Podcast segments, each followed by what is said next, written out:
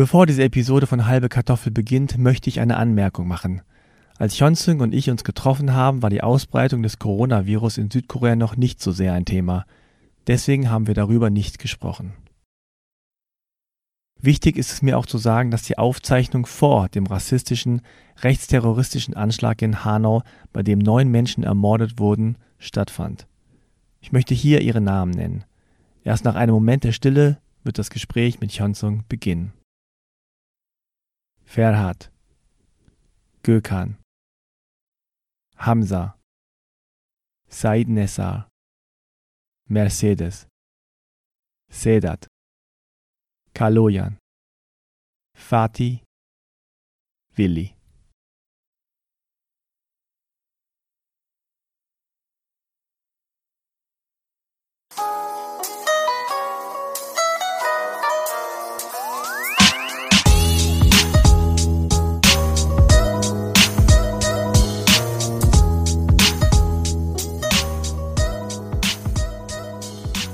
Herzlich willkommen zu einer neuen Folge von Halbe Kartoffel. Mein Name ist Frank und ich bin heute zu Gast bei Hyun-Seung Yu.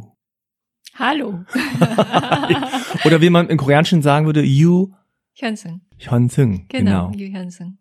Ja, schön, dass ich äh, hier bei dir zu Besuch sein darf. Ich bin in deinem Büro und äh, ja, schön hier. Also hier ist mein Arbeitsraum. Ich schreibe meistens und habe ich auch ähm, viele Termine mit meinen Patienten. Ja. Was du machst und wie du es machst, äh, erzählen wir gleich noch. Äh, Wow. Zuerst müssen wir das Bürokratische klären. Mhm. Bei dir ist es ein bisschen komplizierter, denn ich weiß nicht, ob es das schon mal gab im Halbe Kartoffel Podcast. Du hast keinen deutschen Pass. Nein. Du hast mir deinen äh, koreanischen Pass hier hingelegt, Genau. denn du bist koreanischer Herkunft. Und ja, da schaue ich mal, was hier so steht. Witzigerweise, da steht Type, also ist ja natürlich Englisch, Koreanisch, da steht Type PM. Weißt du, was das heißt? Keine Ahnung. Ich wusste nicht mal, dass da Type steht. Du bist also ein PM-Typ, was auch immer das heißt. Interessant. PM. Gut, also Yu Hyun Seung, also geschrieben H-Y-U-N S-E-N-G. Du bist Jawohl. geboren am 25. Juni 1980 Genau. in, steht gar nicht. Eigentlich in Seoul. Ja, aber es steht gar nicht, wo du geboren bist. Ja, es ist komplett anders, ne? Ja. Das koreanische Pass.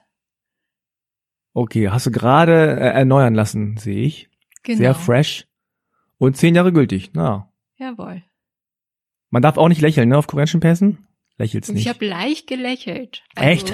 Hauptsache keine Zähne zeigen, aber ich hab's versucht, ganz dezent zu lächeln. okay. Siehst du das nicht? Ah, nicht so richtig. Okay. Na gut, äh, also Sondergenehmigung, Sehr schön. Ja. Vielen Dank. dass du hier dabei, da- dabei sein darfst. Dann kommen wir zur nächsten Rubrik. Wo kommst du eigentlich her? Das haben wir schon geklärt. Mhm. Ich komme aus Seoul, äh, Südkorea. Ist der Hauptstadt von Südkorea. Ja, und bin dort aufgewachsen auch. Und seit wann bist du hier in Deutschland? Äh, seit 2000. Seit 2000. Also jetzt 20-jähriges Jubiläum dieses Jahr. Genau, am 29. Februar. Ah, cool. Dann jetzt der Klischee-Check. Mhm. Jetzt äh, wird's ein bisschen äh, härter, sag ich mal. Äh, ich habe sieben Thesen aufgestellt, Mhm. die mir zu Korea, zu dir eingefallen sind. Und du sagst einfach ja oder nein. Also stimmt es zu oder Ja, Okay, ich bin gespannt. Nicht. Schieß los. okay. Nummer eins. Du hast oder hattest Schwierigkeiten bei der Wohnungssuche. In Deutschland meinst Ja. du? Nein. Oh. Nummer zwei. Du sagst L statt R. Manchmal, aber nicht so deutlich. Also es gibt manche Koreaner, sind die wirklich auch gar keine Unterscheidung da äh, machen. Aber bei mir kann man schon hören, dass ich R. Aber also wirklich so R, also richtig so deutsch R kann ich nicht aussprechen. Sag mal Rollo. Rollo? Nummer drei. Du hast dir im Ausland schon mal einen westlichen Namen ausgedacht. Ähm, mir wurde ein Name gegeben in dem ersten Jahr, als ich nach Deutschland gekommen bin, und zwar in dem Sprachkurs, weil die Lehrerin meine, meinen Namen nicht aussprechen konnte. Und was hat sie zu dir gesagt? Äh, Lydia. Schlimm, ne? Was? Also der Name gefällt mir überhaupt nicht. Aber sie hat dir einfach einen Namen gegeben, ohne das mit dir abzusprechen. Ah, ich glaube, ich, ich glaube, ich glaube ja irgendwie. Oder hat mir auch ein paar Möglichkeiten vorgeschlagen. Dann vielleicht darunter habe ich eine gewählt. Aber oh. war nicht mein meine Entscheidung. Oh man. Ja. Okay. Ja, das finde ich ja krass, dass sie einfach so einfach jetzt sagt, hey, jetzt heißt du für mich Lydia. Genau. So war das. wow. Okay, Nummer vier. Du wirst oft von Männern angemacht, die auf Asiatinnen stehen. Nein. Nummer fünf. Die Menschen unterschätzen dich und denken, du bist höflich und devot. Das hätte ich nie merken können. Also vielleicht äh, hat jemand so gedacht, aber es ist, keiner hat mir das direkt gesagt. Insofern kann ich es nicht sagen. Okay, also hast du auch nicht jetzt so gemerkt. Nein, habe ich ja. nicht. Nummer 6. Du überlegst dir genau in Deutschland, Aha. wann du Kimchi isst.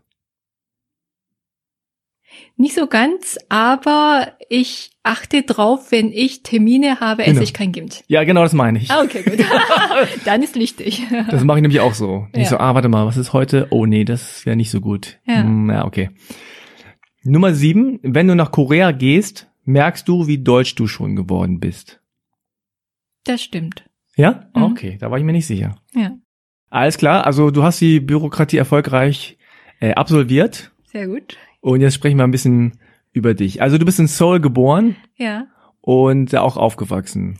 Genau, also Mitten in der Stadt so, oder? Mitten in der Stadt. Es gibt der Han River, also Han-Fluss mhm. und äh, mit Auto fünf Minuten entfernt vom Fluss. Also das liegt im oh. Zentrum. Was für ein Stadtteil? Wie heißt der? Äh, Noryangjin. Ah, okay. Schon mal gehört, aber kann ich nicht verorten.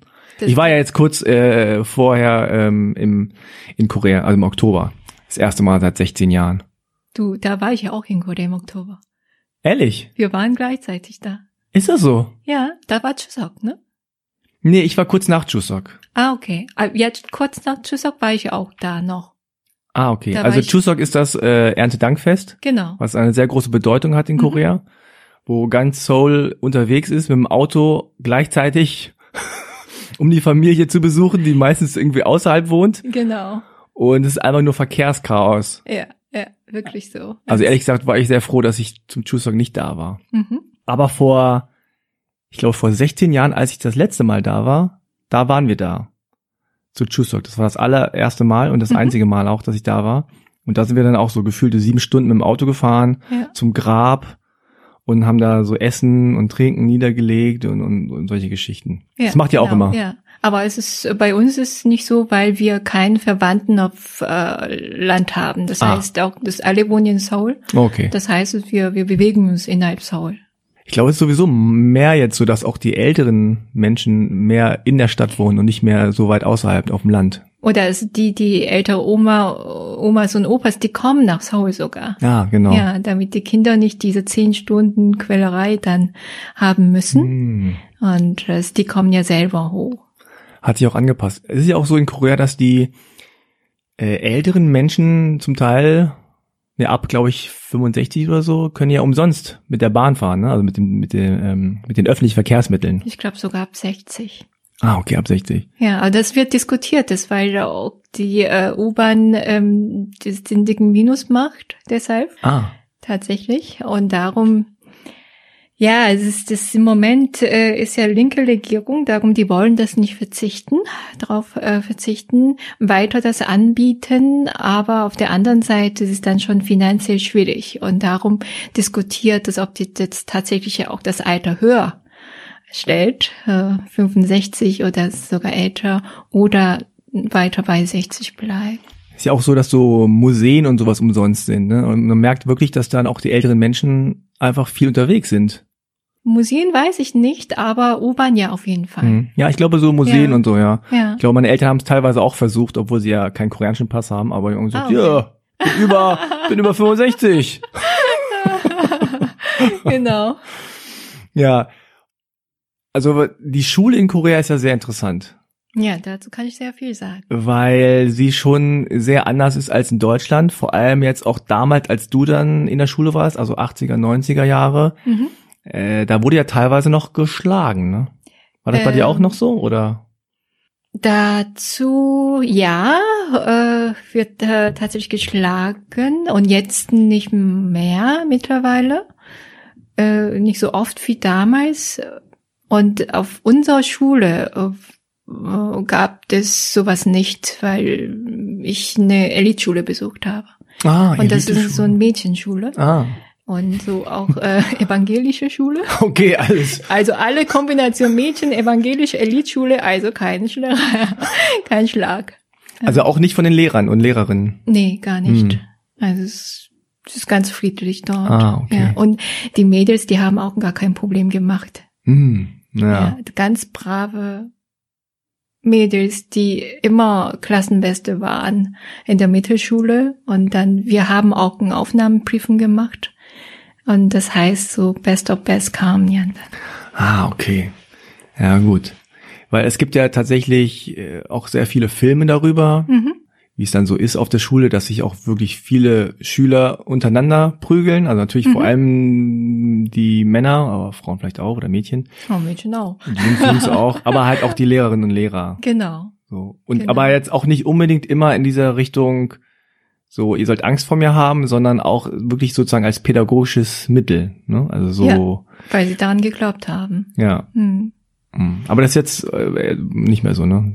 Jetzt nicht mehr so. Nee. Es ist, weil ähm, die Schüler, die nehmen das auf mit Händen. und da kann auch Ärger geben. Und zwar ordentlich. Insofern ist es echt ein seltener Fall. Ah ja, okay. Ja. ja, damals, also 80er, 90er in Korea ist ja noch wirklich, äh, also da war das Land ja zum Teil, wenn man das jetzt vergleicht mit Deutschland, noch relativ rückständig ständig, also es ist wirklich eine andere Zeit, ich war 88 da. Mhm.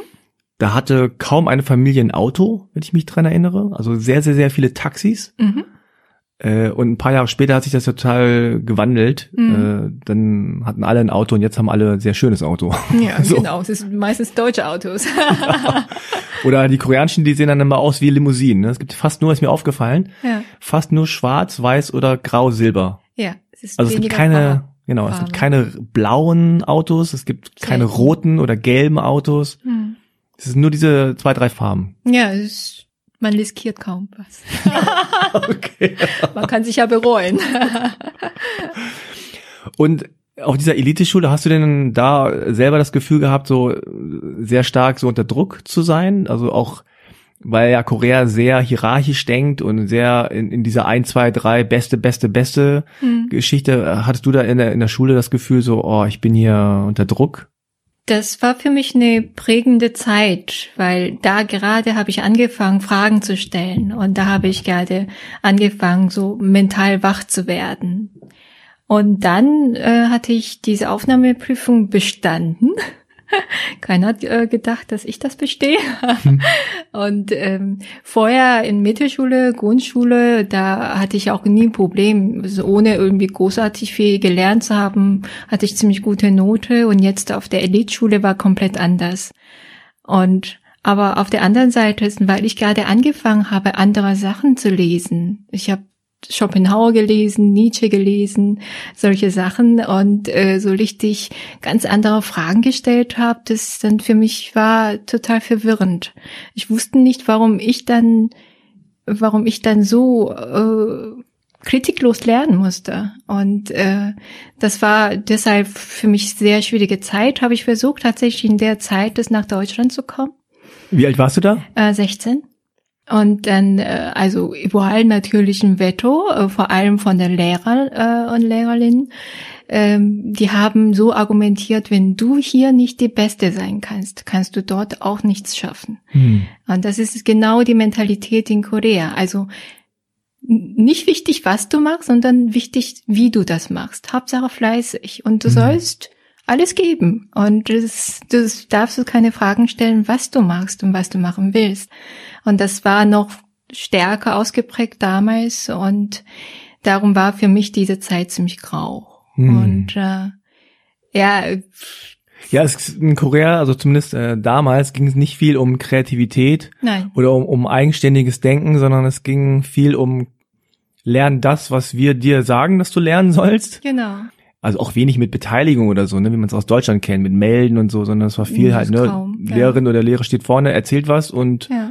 Man saugt das so auf und lernt es auswendig, so. Man sagt in Korea so, man lernt nicht mit Gehirn, sondern mit Popo. Also das heißt, auch wenn du Mhm. lange sitzen bleiben kannst, schaffst du alles. Mhm. Ja, also ich weiß noch, dass ich, äh, als wir 88 da waren, mein Cousin, mein äh, ältester, also der ältere Cousin, der ist dann wirklich morgens, keine Ahnung, fünf aufgestanden, äh, wie so ein Fabrikarbeiter zur Schule gegangen und dann erst um zehn nach Hause gekommen, weil er dann wirklich nach der Schule noch dann gelernt hat und dann ist er nach Hause gekommen, hat ein bisschen Fernsehen geguckt und schlafen gegangen und das war so sein Leben. Ich kann dir sagen, wie mein Tag damals aussah. Ja. Ich bin aufgestanden halb sechs, dann hab mich fertig gemacht, und dann hatten wir einen Schoolbus gehabt und dann sind wir halb halb acht in der Schule angekommen und dort sofort mit unterrichten bis 18 Uhr und dann gibt's so eine Zeit äh, nach dem Abendessen, das ist so ein bisschen lustig, äh, nennt sich freiwilliges Lernen, aber es ist gar nicht freiwillig, sondern du musst es machen. Und bleibst du bis 22.30 Uhr und dann äh, nimmst du wieder einen Schoolbus und dann kommst du zurück nach Hause. Die meisten gehen nochmal zur Privatbibliothek und dann äh, bleiben bis 1 Uhr morgens und dann kommst du nach Hause und dann schläfst du ungefähr drei, vier Stunden und am nächsten Tag wieder zur Schule gehen. Das war mein Alltag. Ja, genau so sah auch sein Alltag aus. Also, Ja. und ich war ja ein paar Jahre jünger in den Sommerferien und dachte nur so, ey, wieso sehe ich den nie? Warum, warum ist der immer weg? Dann ja, Schule und dann auch noch freiwillig lernen und dann, wie du sagst, nach dem freiwilligen Lernen nochmal lernen. Genau, ja. So, und ich denke so, wow, okay. Bei uns war die Schule um 13 Uhr zu Ende. Ja, das, so. ja, das ist echt ein Segen, muss ich sagen. Ja. Und wie kamst du denn auf Schopenhauer und Nietzsche? Ah, ich weiß nicht. Also ich hatte eine, äh, ich habe eine ältere Schwester, die sehr viel gelesen hat und wir hatten zu Hause total viele Bücher, die sie gelesen hatten. Habe ich einfach so mal mitgelesen. Äh, so gesehen habe ich vieles so geerbt von ihr. Aber natürlich auf Koreanisch, ne? Also Ja, jetzt, ja. okay. Genau. Und es hat dir gefallen irgendwie, also, Ja, irgendwie ist die Augen aufgemacht. ah, Ja, und ich habe auch Hegel und Kant gelesen, was ich nicht mal die Hälfte verstanden habe. Aber trotzdem irgendwie Hauptsache abgehakt. Und ähm, ich war auch so einen Monat in England äh, wegen ähm, des Sprachaustausches in Oxford und da habe ich komplett andere Welt auch kennengelernt. ah, okay. Ja, und also die ganze neue Erfahrung, die ich damals gelesen, gesehen, äh, erlebt habe, hat mich sozusagen geschüttelt. Hm. Und in Oxford, also kannst du da ein Beispiel nennen, was hat dich da so bewegt oder was hat dich interessiert oder was hat dich überrascht? Einfach komplett andere Welt und die Leute, die, die sich freier, freier verhalten haben und freier ihre Gedanken äh, gesagt haben. Und da fühlte ich mich auch freier.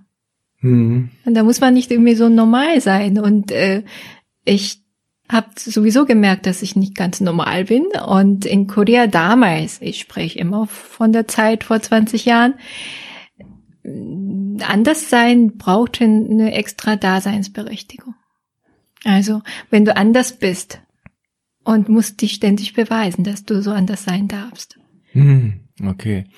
Ja, also mm, wenn ich mich so dran erinnere, dann war das schon so, dass es wirklich sehr stromlinienförmig, Mhm. ne, sag ich mal, war. Also so wirklich ähm, in Korea hatte ich, das ist mir damals schon aufgefallen, wenn es einen Trend gab, Mhm. dann haben das alle gemacht. Genau. Ja, also hier gab es immer so verschiedene, dann gab es so irgendwie die Punker und die Rocker und die Hip-Hopper und so, ne? Ja. Aber in Korea, wenn es dann einen Trend gab, dann haben das alle gemacht. Ich weiß nicht, äh, kannst du dich noch an diesen Trend erinnern, als alle zu große Schuhe getragen haben? Ich glaube 80er, ne? 90er, 80er kann Das sein. war, ja. glaube ich, 90er, irgendwie 90er war das auf jeden Fall schon. ja. Mitte, Ende. Genau, 90er. Ja, ja, genau, genau. so ein bisschen Hip-Hop, ja. Ja, genau. Da Ja, hatten ja. alle auch so ein bisschen Baggy-Hosen, aber dann teilweise so zwölfjährige Mädchen hatten dann Schuhgröße 45 an oder so. Genau, ja. ja. Ich habe das überhaupt nicht verstanden. Die Ältere haben auch nicht verstanden. Aber äh, es war ja auch nicht so, dass du zu deiner Zeit dann, als du 16 warst oder so, große Nachteile oder sagen wir Nachteile vielleicht schon, aber es war ja nicht so, dass, da, dass du da bestraft worden wärst, wenn du jetzt anders dich verhalten hättest, ne, als so der Mainstream, oder doch? Bestraft nicht, aber so ein bisschen, bisschen so geächtet ausgenommen, oder so. ja. Mhm. Und ähm, es ist als Jugendlich, du fühlst dich weiterhin un selbst unsicher und du weißt nicht, dass, äh, was richtig, was falsch ist. Du weißt ungefähr, zumindest ich wusste ungefähr, dass es falsch ist, was ich da mache. Tun den ganzen Tag, was ich nicht tun möchte, aber ich kannte die Alternative auch nicht. Du konntest weder vorwärts noch rückwärts. Mhm. Und das hat mich sehr ähm, gedrückt, muss ich mhm. sagen.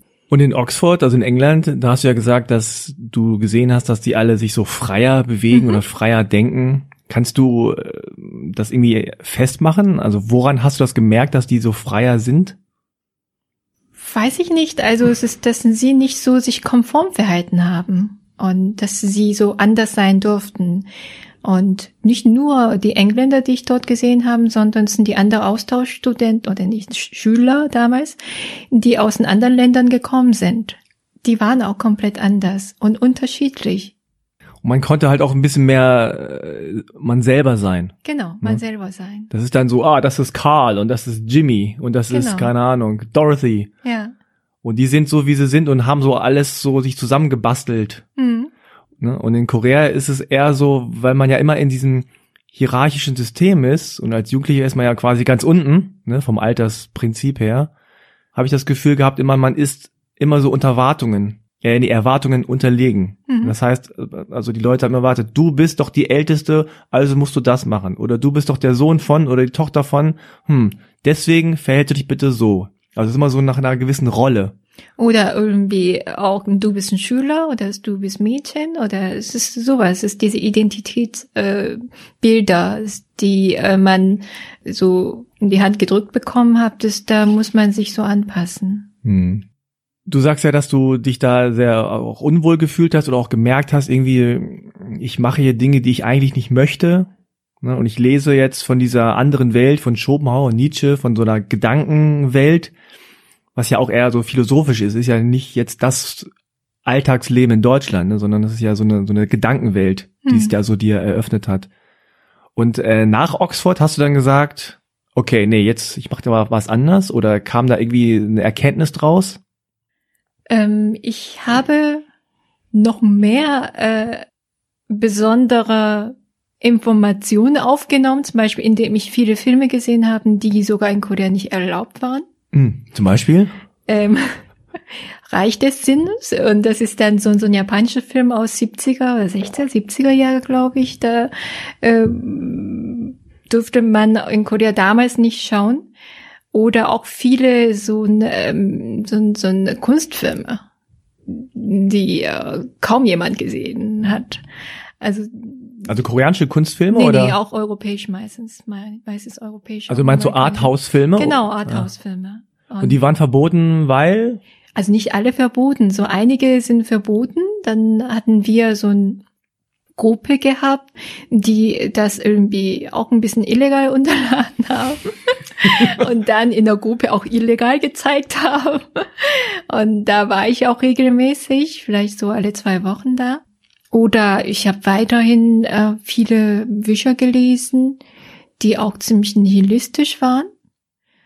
Und auf der anderen Seite irgendwie habe versucht mitzumachen in der Schule, weil ich nicht komplett loslassen konnte du, du kennst ja diese Elite-Rolle, die du immer hattest. Und du liebst ja deine Eltern, du weißt ganz genau, dass deine Eltern das, das Beste für dich wollen und dass die auch keine Alternative kennen. Und insofern auch habe ich auch so ein bisschen mitgemacht. Und das heißt, ich war ziemlich zwiespältig die ganze Zeit. Haben deine Eltern das unterstützt? Haben die davon gewusst? Haben die das geahnt? Oder hast du das vor denen so verheimlicht? ähm, als ich gesagt habe, Mama, ich gehe jetzt nach Europa und dann hat sie erstmal nicht verstanden, aber sie hat irgendwie gemerkt, dass ich wirklich das will.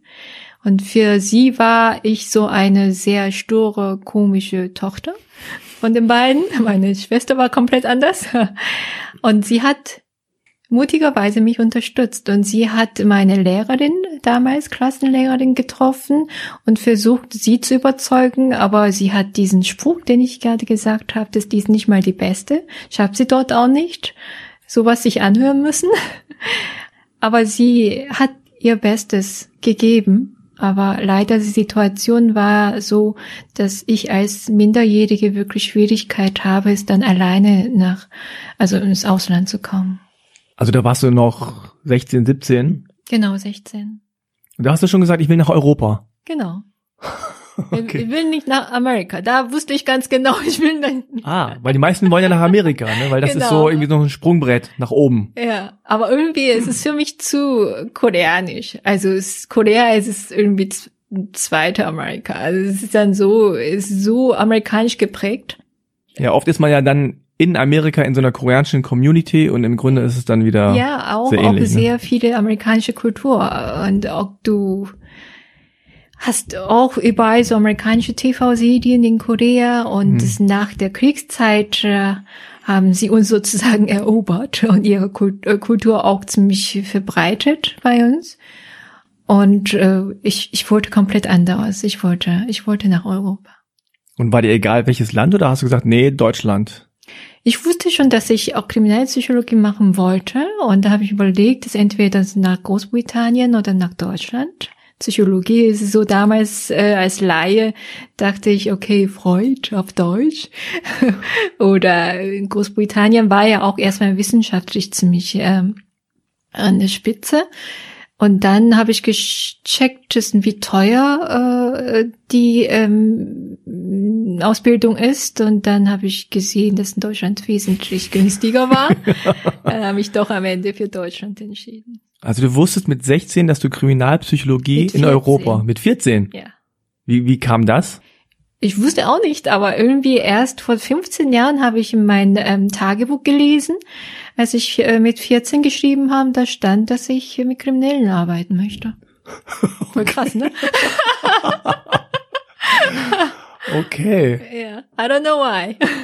Interessant, ne? Manchmal wundert man sich doch, wie früh man schon irgendwie seine eigene Bestimmung vielleicht doch geahnt hat, ja. ohne dass man es wirklich bewusst so entschieden hat. Genau.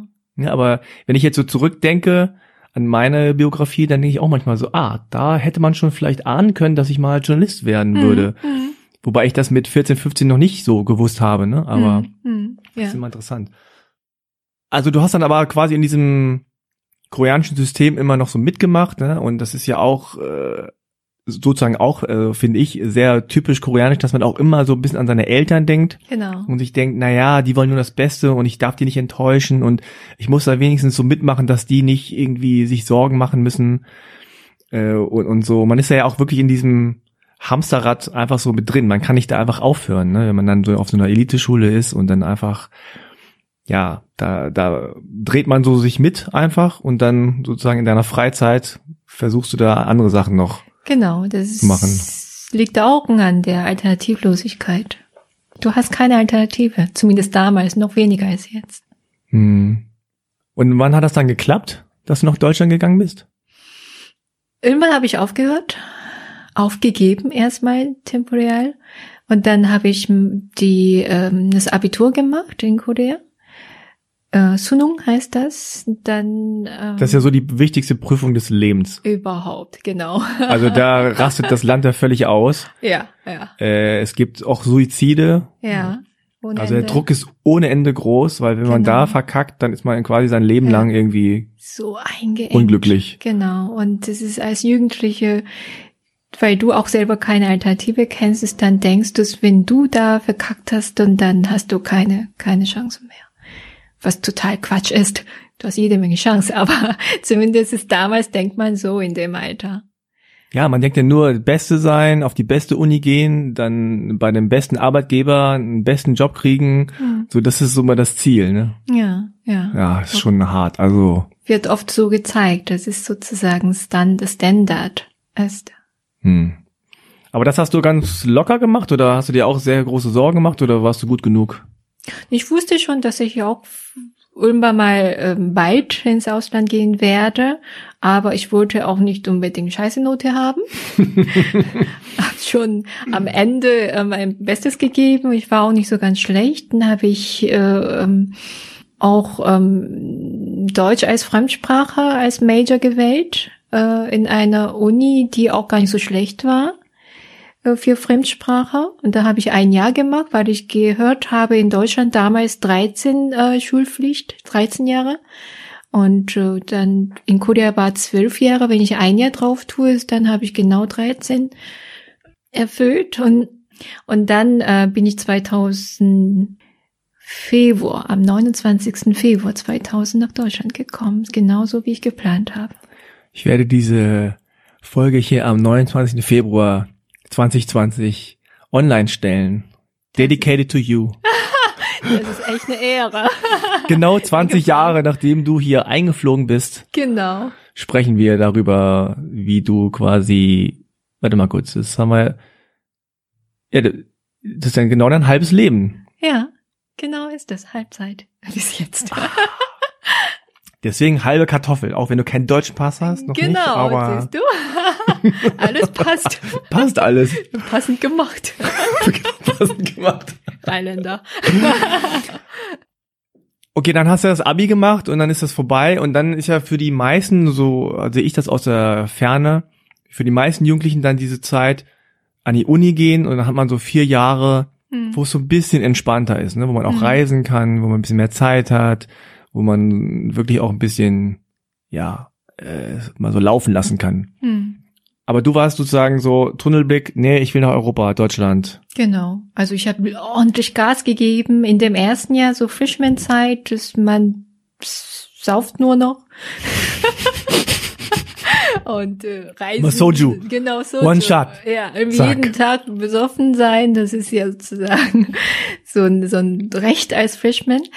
Aber Das, davon machen auch viele Gebrauch. Ne? ja, total. echt Aber ich sag mal so, ich habe schon in der Highschool-Zeit genug gesoffen, dass ich auch nicht unbedingt dann noch gebraucht habe. Und ähm, dann habe ich vier Jobs gehabt, äh, Nachhilfen, und habe ich Geld äh, gespart für ein Flugticket. Und ja, habe ich alles geplant und dann bin ich nach Deutschland gekommen. Vier Jobs. Vier Jobs. Also sozusagen viermal Nachhilfe bei Genau, Firma Nachhilfe, genau. in, in was? Äh, ich hatte einen Grundschüler gehabt, Mittelschüler und äh, nochmal auch einen Highschooler zweimal und also das heißt auch Uni-Zeit und danach immer irgendwo arbeiten gegangen. Boah, also entweder hast du selber gelernt, okay, zwischendurch getrunken Genau, muss es sein. und dann anderen was beigebracht. Nachhilfe ist ja, ist ja eigentlich ganz gut bezahlt, ne? genau, Immer. richtig. Also Ja. weil meine Uni nicht so schlecht war, insofern Auf welcher Uni warst du? äh, 외국어, 한국 외국어 대학교. Ah, okay. Es ist Foreign Language. Ja, genau. Ja. Okay, wow. Also sehr zielstrebig, Geld gespart und dann zack nach Deutschland geflogen. Ja, wenn ich jetzt zurückdenke, ich erkenne mich selber nicht. Voll krasse Frau, ey. Ja, aber äh, also das ist auch eine eine Sache, die ich so aus den Gesprächen bei halbe Kartoffel immer wieder erlebe, dass wenn Leute wirklich was wollen, Genau. also von innen heraus, dann sind die sehr zielstrebig und natürlich sehr fleißig und man macht dann alles dafür. Hm. Und äh, auch wenn es im Nachhinein dann manchmal so ein bisschen so, wow, okay, das war ich, ja. Hm. Hm. Aber das ist so, der Drang war anscheinend zu groß. Ja, irgendwie, ich glaube, ich wollte mich beweisen. Hm. Ich wollte mich beweisen, wenn ich das mache, was ich will, und dass ich richtig gut sein kann.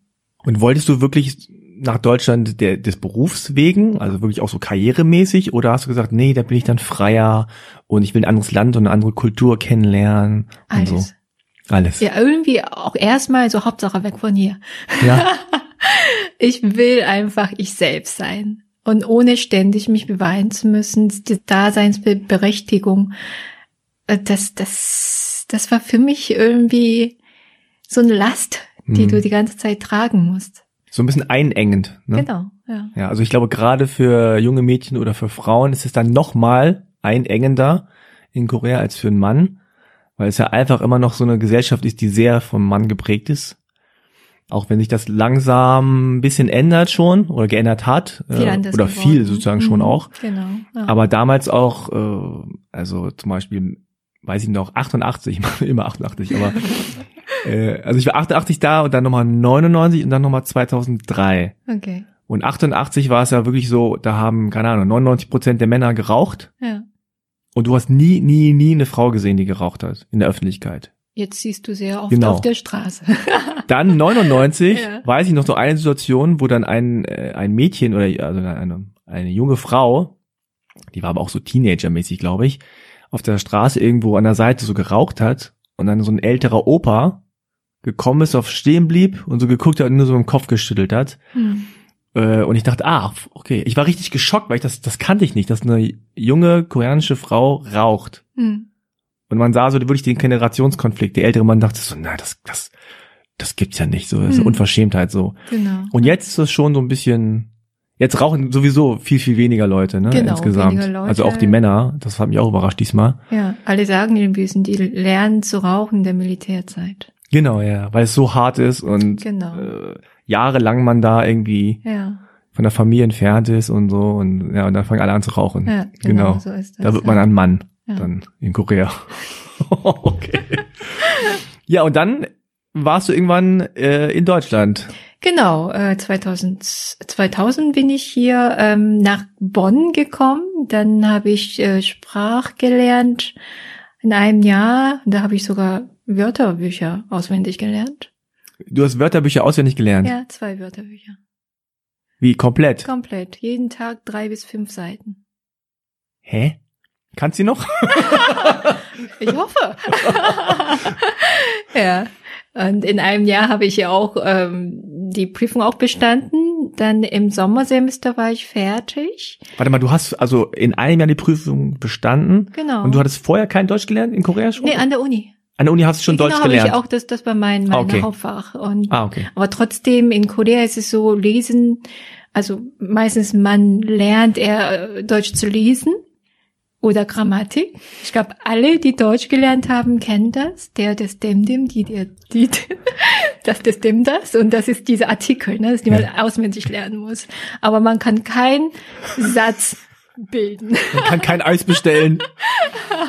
Aber Koreaner, die Deutsch gelernt haben, können besser die deutsche Grammatik als Deutsche. Ja, genau, Konjunktiv. Ja, Perfekt. doch. Alles. Also von der Theorie her können die alles Genau. super. Ja, so ist es.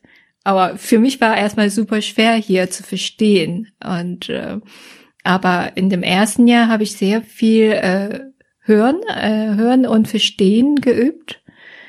Und ähm, natürlich Wortschatz und so. Und insofern, das war für mich nicht so ganz schwer, diese Prüfung zu bestehen. Und wie hast du so Deutschland empfunden? Hast du dir das so vorgestellt, wie es dann auch war? Oder warst du enttäuscht? Oder wie, wie war deine erste Zeit? Alles war damals besser als in Korea. Ja. Es tut mir leid zu sagen, aber also jetzt finde ich auch vieles in Korea besser. und äh, einfach so diese Freiheit. Und äh, du kannst das machen, was du willst und es keiner guckt so schief. Und das, das war für mich echt eine Befreiung. Und äh, ich muss sagen, ich war nicht enttäuscht. Ah. Und äh, einfach das für mich so befreites Gefühl. Und das hattest du auch von Anfang an sofort, als du dann hier Sofort. in Deutschland warst, gedacht, okay, hier kann ich ich sein. Sofort. Meinst du, das war auch, weil einfach deine Verwandten und die Familie nicht da waren? Oder äh, war das einfach auch das Land an sich?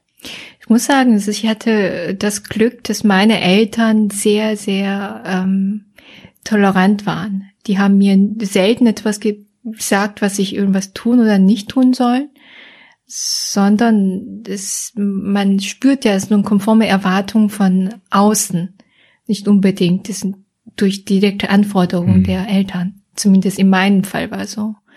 Und daher, ich würde sagen, einfach insgesamt der Kontext. Hm. Ich weiß nicht, ob ich die Geschichte schon mal erzählt habe, aber als äh, ich mit meiner damaligen Freundin und heutigen Frau in Korea war, da hatte mein äh, Onkel 60. Geburtstag Hm. und hat uns eingeladen, alle natürlich, Hm. so zum Essen und so. Und der 60. Geburtstag ist in Korea ein sehr wichtiger Geburtstag, Genau. ne, weil man damals nicht so alt wurde und wenn man 60 wurde, war es schon so wow. Ja.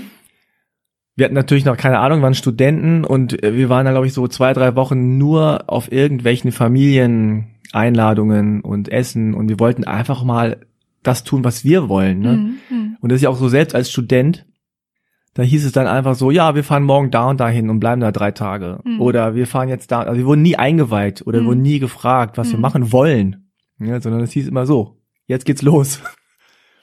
Und wir haben damals, und jetzt im Nachhinein sehe ich, dass es ein sehr großer Affront war. Mhm. Nach dem Essen sind dann alle ne, Karaoke singen gegangen. Mhm. Und mein Vater und so, der hat uns versprochen, nee, nee, essen und dann könnt ihr äh, shoppen gehen oder was immer ihr wollt. Mhm. Und dann sind wir tatsächlich dann nach dem Essen gegangen.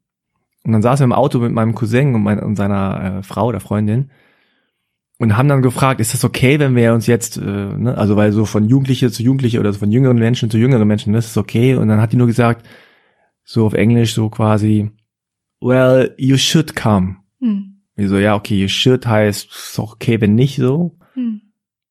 No, you should. So, ja, willst du denn? Hast du, also hast du Lust dazu? Und die war, die hat die Frage nicht verstanden, weil diese Lustfrage gibt's in Korea eigentlich nicht. Mhm. Also ich glaube, es gibt sogar gar keinen Begriff dafür. Ich habe Lust zu irgendwas, sondern man macht es oder macht es nicht. Aber so dieses, ich habe Lust. Man kann sagen, ich will das machen oder ich will das nicht machen. Aber Lust zu einem 60. Geburtstag von dem Schwiegervater zu gehen, diese Frage stellt man sich gar nicht, Mhm. weil man weiß, das sollte man machen und dann macht man es halt. Mhm. Und wenn man sich dagegen entscheidet, dann ist es ein Affront. Mhm. Und deswegen, da wurde mir bewusst, so, okay, die handeln nicht nach dem Lustprinzip, wie die meisten Deutschen so aufwachsen. Mhm. Deutsche sind immer so, habe ich da Bock zu, habe ich da nicht Bock zu, ja, Mhm. mache ich oder mache ich nicht, so. Mhm. Aber das ist eine ganz andere Mentalität in Korea gewesen. Also es bei jüngeren ähm, Generationen, da muss ich sagen, das sind, die wissen schon, oft wissen schon, was sie äh, wollen oder nicht wollen.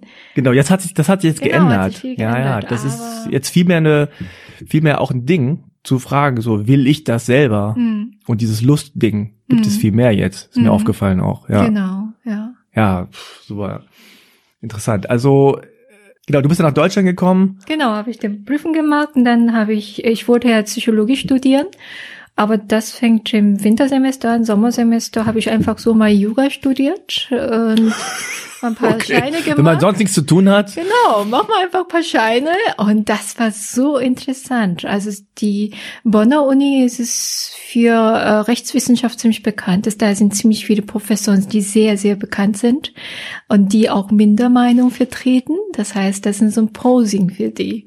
Also wenn die Mindermeinung vertreten können, heißt, die können das argumentieren. Und das ist sozusagen das höchste Niveau der Rationalität obwohl ich nicht mal die Hälfte verstanden habe. Es ist für mich so interessant. Und dann habe ich einfach so Jura studiert und dann ähm, Wintersemester sind für Psychologie ähm, mich eingeschrieben. Dann habe ich nebenbei Jura weiter äh, beibehalten, obwohl ich nicht machen musste. Ich wollte das unbedingt bis zum Ende machen als Zusatzfach. Und dann habe ich auch Psychologie und Jura in neun Regelsemester fertig gemacht. Wie, du hast beides fertig gemacht? Jura, nee, Jura als Zusatzfach, also sagen so ein, so ein ähm, zweites Fach. Ah.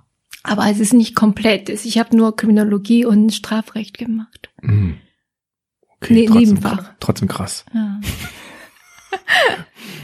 Okay, also da hast du sozusagen ein bisschen so dem asiatischen Klischee entsprochen, so, okay, ich mache hier, ziehe durch. ja, ich war ja dankbar, dass ich Ja. das machen konnte, Ah. durfte, was ich machen wollte. Auf der anderen Seite, ich wollte auch nichts verpassen. Ich war immer in einer Beziehung. Ich war ständig auf Partys, immer auf Reise. Ich habe nebenbei so viele Nebenjobs gehabt, dass mein Lebenshalt selber verdient. Und das heißt irgendwie, ich habe verlernt zu bremsen. Und äh, aber zu keinem Zeitpunkt habe ich das Gefühl gehabt, dass mir ist zu viel, sondern ich war immer dankbar. Ah, okay. Ja. Naja, Fleiß in dem Sinne oder viel arbeiten, das war es ja gewöhnt. Nur konntest du Genau. jetzt das alles verteilen Genau. auf die Dinge, die du machen möchtest. Genau. Ne? Ja. Okay. Ich war immer happy. Und wie hast du die Menschen wahrgenommen, also die Deutschen? Hast du das Gefühl gehabt, ja, die nehmen dich so mit offenen Armen äh, äh, in Empfang oder sind die eher so ein bisschen unterkühlt gewesen am Anfang? Also schon distanziert, muss ich sagen, aber ich habe so ein, so ein, so ein Clique gefunden ähm, aus den ähm, Menschen, die aus verschiedenen Kulturen kamen. Ähm, und die waren komplett offen. Und das, die sind immer noch meine beste Freunde, beste Freundinnen. Und da hat mich auch sehr so äh, willkommen äh, gefühlt. Und da konnte ich auch ich selbst sein. Aber so richtig so Deutsche, zum Beispiel mein Kommilitonen, Kommilitonen, die waren meistens auch ziemlich brave Mädels, die irgendwie, keine Ahnung, so äh, NC 1,0 geschafft haben und dementsprechend auch sehr zielstrebig waren und auch weniger offen waren, aber interessiert schon, aber eher distanziert. Hm. Ja. Und hat dich die Vielfalt oder die Diversity sozusagen in Deutschland verglichen jetzt mit Korea Ja. irgendwie am Anfang auch geschockt? Geschockt nicht. Geschockt nicht? Ich fühlte, ich fühlte sich wie zu Hause. Ja. Also ich meine, in Korea ist es ja, also gerade zu der Zeit, Ja, sah man ja wirklich wenig Ausländer, ja. also wenig Nicht-Koreaner. Ein paar Amerikaner waren dabei und so. Ähm, aber dann, also diesen Effekt habe ich jedes Mal, wenn Hm. ich aus Korea wiederkomme Hm. und mich sozusagen dran gewöhnt habe, Hm. wobei das ja jetzt viel diverser ist, auch in Korea. Hm. Aber wenn ich dann wiederkam an den Frankfurter Flughafen und dann Hm. die ganzen Deutschen gesehen habe, plus Europäer und Hm. plus alle, sozusagen Ausländer, Hm. alle aus anderen möglichen Kulturen, war ich immer so, wow, okay. Also ganz kurz, ne, aber diese, diese, dieses, dieses visuelle ist erstmal so, wow, okay, wirklich so dicke Leute und große Leute Mhm. und die verschiedenen Haarfarben und so. Das habe ich am Anfang schon immer, also es dauert dann wirklich ein paar Minuten nur, Hm. aber es ist immer so, ah ja, stimmt. Hm. Das hatte es aber gar nicht, so dieses Gefühl. Eher weniger, keine Ahnung. Es ist, meine Mutter sagte, ich sei im früheren Leben deutsch gewesen. ich fühlte mich so wohl hier. Aber umgekehrt, als ich diesmal in Korea war, hatte ich so das Gefühl gehabt, ach, die Leute sind so normal. Vielleicht, weil ich ja auch aus Berlin komme. Diese freaky Berliner gibt's da nicht. Die Leute sind so, so, so schick und Mhm. so, so top gestylt und Mhm. so sozial, so normal halt. Und das ist für mich so äh, ungewöhnlich. Na, okay. Ja. Also du bist da voll aufgegangen in dieser neuen Welt, in deiner äh, neuen Heimat, in Anführungszeichen, so. Und gibt's denn noch irgendwas, wo du also wirklich so Fettnäpfchen getreten bist oder wo du wirklich irgendwie so die deutsche Kultur nicht verstanden hast? Hm. Das ist nicht unbedingt. Das ist, weil ich ja auch das dann mit einem eher negativ geprägten Image von Korea, von meinem Land hierher gekommen bin. Darum war ich bereit, äh, dafür alles aufzunehmen, alles anzunehmen oder zumindest tolerieren. Und darum fällt mir gerade nicht ein, das ist, was mich dermaßen gestört hat, eher nicht. Hm. Und Essen, Essen hast du vermisst oder nicht? Koreanisches Essen, das ist immer das Erste, was Koreaner vermissen. Koreanerinnen auch. Das konnte ich selber kochen. Ja, können auch nicht alle. Ja, genau. Und insofern äh, nicht so sehr vermisst. Ich habe natürlich auch so ein bisschen Klischee für Asiaten, Laktoseintoleranz, Fructoseintoleranz, all mögliche Intoleranz, muss ich sowieso immer so ein Diät machen. Ja. Und äh, da, darum musste ich auch sehr viel für mich selbst kochen. Hm. Ja. Naja, ich weiß noch, wenn man als Student dann anfängt zu kochen, ne, und dann äh, fängt man so an, so mit Miracoli-Nudeln oder mit Tiefkühlpizza und dann arbeitet man sich so langsam hoch. ja. Und dann, Ich habe sogar damals Kimchi gemacht selber. ehrlich, Ja. machst du immer noch. Nein, jetzt nicht mehr. Nee? Ich bin in Berlin, kannst du Nee. überall kaufen. Ja, ich mache jetzt Kimchi Ja? das erste Mal, also seit letztem Jahr. Ja. Vorher nie gemacht. Es ist, das ist einfach, ne? Also. Eigentlich total einfach. Ja, genau. Das schmeckt auch besser. Wen es interessiert, äh, auf meinem Instagram-Kanal habe ich eine Highlight-Story gemacht Hm. von einem sehr, sehr einfachen Kimchi. Hm. Äh, Rezept. Kann man danach kochen. Machen schon manche, ich Ja, lustig. genau, ja. das schmeckt auch besser. Und hast du denn sowas wie, ja, Rassismus oder äh, Fremdenfeindlichkeit oder sowas? Hast du sowas erlebt? Ah, eigentlich nicht. Es ist dann so, äh, Psychologie ist ja äh, so ein Fach, äh, was man studiert, wenn man Menschen verstehen möchte. Insofern, meine Kommilitonen waren das dann grundsätzlich sehr tolerant und also sowas so Offensichtliches habe ich nie erlebt. Hm. Ich muss sagen, als Mädchen und als Asiaten, das bist du so ein bisschen privilegiert. Hm. Ja, und das konfrontierst du auch nicht so krass wie die Jungs oder vielleicht anderer, anderer Nationalitäten. Ja. Ja. Hm. Man muss ich wirklich das direkt sagen. Das ist, das, das ist schon ein Vorteil Hm. gewesen ist. Aber es gibt ja dann auch ähm, andere Nachteile im Sinne, dass man, hatten wir auch vorhin beim Klischee-Check, Hm. dass man nicht ernst genommen wird Hm. oder dass man, äh, dass andere Leute denken, dass man keine eigene Meinung hat. Das ist ja Mhm. auch so ein Klischee, ne? dass man keine eigene Persönlichkeit hat. Hm. Ja, aber du hast da in dem Feld nichts groß Negatives für dich abgespeichert. Hm, eigentlich nicht. Und äh, muss sagen, dass ich mich auch ziemlich stark gezeigt habe. Ich Mhm. weiß es, ob das bewusst oder unbewusst, äh, dass ich meistens eher so dominante Seiten mir auch gezeigt habe. Und so, dass zumindest innerhalb zwei, drei Minuten man weiß, okay, die Mhm. hat ihre Meinung Mhm. und die kann sich behaupten. Mhm. Ja. Und bist du denn zwischendurch dann auch wieder nach Korea immer gereist oder warst du längere Zeit dann nicht da? Ich habe ganz groß gesagt, dass mein, meinen Eltern gegenüber, ich werde das ersten fünf Jahre nie wieder nach Korea zurückkommen, aber das habe ich nicht geschafft. Mhm. Nach zweieinhalb Jahren bin ich zurück und äh, habe ich sie besucht. Und in der Zeit sind meine Eltern so älter geworden und dann habe ich gemerkt, okay, ich kann öfters mal die zu Mhm. besuchen. Hast du denn selber an dir gemerkt, dass du dich stark verändert hast, als du wieder in deiner Heimat warst, also wieder in Korea warst? Ja, also schon, schon selbstbewusster, auf jeden Fall. Und äh, das war ja so, dass das Leben in Korea, so dass du keine Kontrolle über dein Leben hast. Und dann hier habe ich mein Leben so gestaltet, dass ich die komplette Kontrolle über mein Leben hatte. Und das, das, das wirkt schon auf deine Außenwirkung. Und das, meine Eltern haben auch das gewirkt, äh, gemerkt, dass ich äh, mich viel wohler gefühlt habe, dass, dass ich endlich auch meine Ruhe gefunden habe. Und, fanden die waren das, und fanden die das gut oder auch so ein bisschen beängstigend? Ähm, die, die waren glücklich für mich. Hm. Und weil sie ganz genau wussten und beobachtet haben, wie unglücklich ich war in der Zeit, wo ich äh, dort war und nichts machen konnte. Aber natürlich, sie haben mich auch so viel vermisst. Hm. Also Meine Mutter meinte, an dem Tag, wo sie mich zum Flughafen gebracht hat, wissen sie, ist gefahren zurück nach äh, äh, Hause und dann ist sie zurückgekommen zum Flughafen. Und weil sie gedacht haben, ich komme zurück. Oh nein, Das okay. ist eigentlich traurig, ne? Ja, Und, und ich total so freulich, bin einfach weggegangen. ja, du, bye bye, tschüss. Genau, nicht mal mich umgedreht. Ja. Ah, okay, ja. Also für die Eltern ist es natürlich hart, ne? also Klar. dann das Kind so lange nicht zu sehen und nicht zu wissen, was macht sie da in der Fremde, Mhm. läuft alles gut und habt ihr öfter telefoniert oder äh, Och. so? Damals gab's keinen so ein so ein Kakao-Talk. Kennst du Kakao-Talk? Ja, klar. Diese WhatsApp. Äh, Ja. ähm, das, damit telefonieren wir ziemlich oft, aber damals ist, gab's nur diese Telefonkarte, die man extra kaufen musste. So gesehen haben wir nur einmal im Monat äh, telefoniert mit der Karte. Hm. Nebenbei mal so Fun Fact. Ich habe letztens Parasite gesehen. Hast du den gesehen? Ja. Alle haben es gesehen. ja, und dann gab's Untertitel, das war auf äh, Englisch, englische Untertitel.